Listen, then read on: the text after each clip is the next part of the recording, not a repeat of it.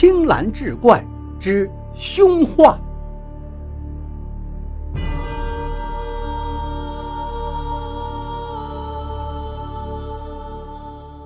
话说乾隆年间的一天晚上，湖南耒阳县令马云莫名死在了自己的书房里，死状甚惨，一脸的恐怖之相。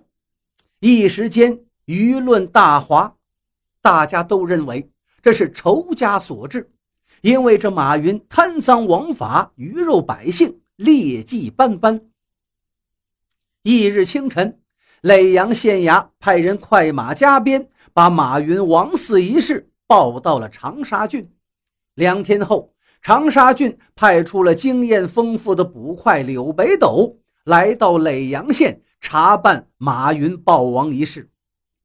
柳北斗到达耒阳县的当天下午，就在县衙捕头杜武的引领下，走进了马云的书房。马云的书房在县衙后院。很是清静，杜武指着书房当中的地板说：“当时马老爷就是倒在这里，一脸恐惧，似乎受到了极大的惊吓。我赶过来，探了鼻息，搭了手脉，人已经不行了。”刘北斗道：“你且详细说说当时的情形。”杜武点点头，慢慢说了起来。前天晚上。天刚擦黑，也就是刚点灯的时候，几个杂役和仆人还在后院忙活，突然就听到书房里传来马云的惊叫声和煤油灯落地的响声。几个人转头一看，只见刚刚还亮着油灯的书房，此时漆黑一片。立刻就有人提着灯笼进了书房，一进书房，不由得大吃一惊，只见马云倒在地上。鼻子嘴里流出白沫，四肢抽搐，当即就有人一边喊着马老爷，一边去扶他，还有人飞跑去外面请郎中，另有人跑到前院告诉了杜武。等到杜武匆匆赶到时，马云已经不行了。一会儿，郎中来了，检查一番之后，证实马云已经魂魄归西。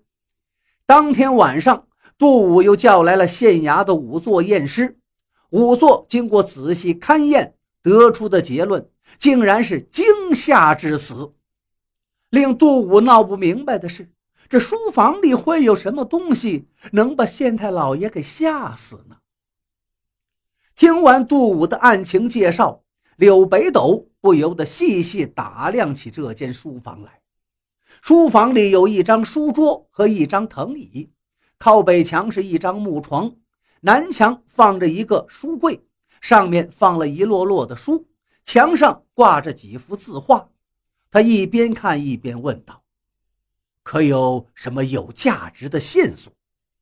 杜武摇摇头道：“我仔细查看过了，屋里什么也没找到。”这时，柳北斗看到书桌上放着一副眼镜，问道：“这个眼镜是谁的？”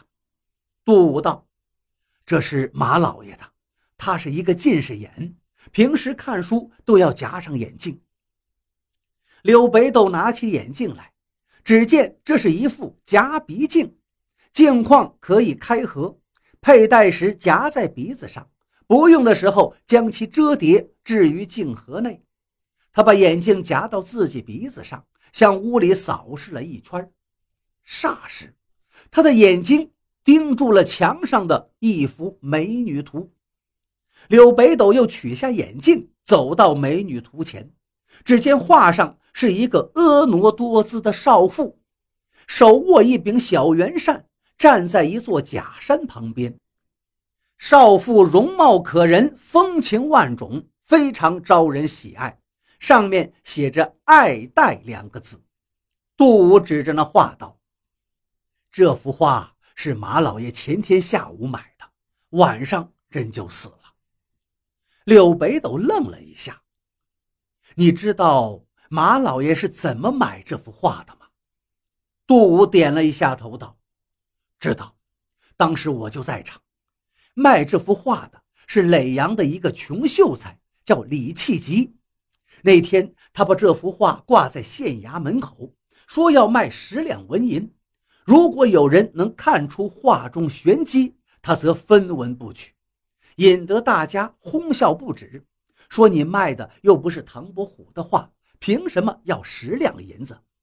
那李气急也不辩解，就那么静静地坐在那儿。傍晚的时候，我陪着马老爷出门散步，马老爷一眼就看到了这幅画，喜欢的不得了。他仔细瞅了瞅，说：“你画上的这个少妇。”为何要取名叫爱戴呀？眼镜在明朝就叫爱戴，难道这个少妇跟我一样是个近视眼吗？李气急一听，立马起身向马老爷深施一礼，道：“老爷真是博学多才，张口就破了这幅画中的玄机。没错，我把画取名叫爱戴是有两个意思，其一是他的名字。”第二就是暗示赏画的人必须戴上眼镜才能品出滋味来，没想到被老爷一眼看穿了。俗话说：“红粉赠佳人，宝剑配英雄。”如此，我这幅画就送给老爷您了。马老爷听了，高兴得不得了，还故作姿态拿了十个铜板给李七吉。李七吉坚持不受，马老爷就把画拿回来了。可没想到，当天晚上就出了这个事儿。柳北斗听了，不由再次细细的观赏那一幅画。这次他看出来了，这幅画略有些不合常理，就是左边的空白留的太多了，占了整幅画的三成。一天很快过去了，夜幕降临之际，柳北斗对杜武说。今晚你不必安排我住客栈了，我想在你们马老爷的书房睡一宿，可以吗？杜武有些迟疑，这，这不太妥吧？书房里刚死了人。柳北斗则摆了摆手，道：“我不忌讳这个。”当晚，柳北斗就宿在了马云的书房里，仆人点燃了桌上的煤油灯，又端上来一壶热茶。柳北斗在桌旁坐下，一边喝茶一边思索着。良久，他抬起头来，又盯住了墙上那幅美女图爱戴。他总觉得这幅画有些怪异，作画者为什么要给他取名叫爱戴呢？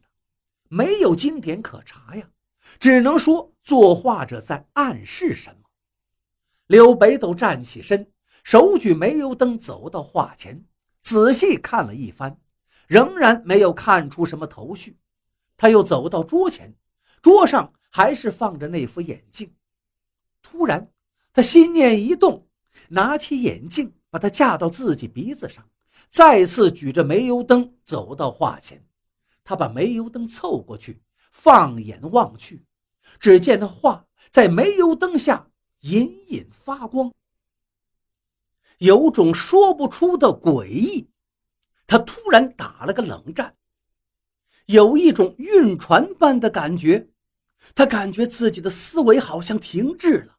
疏忽间，他竟觉得那画里的人在动，纵然他胆子再大，也不由得浑身直打哆嗦。手一松，只听“啪”的一声响，煤油灯掉到了地上，屋内一片黑暗。听到响声，门外当即就有了叫声：“怎么了，柳大人？”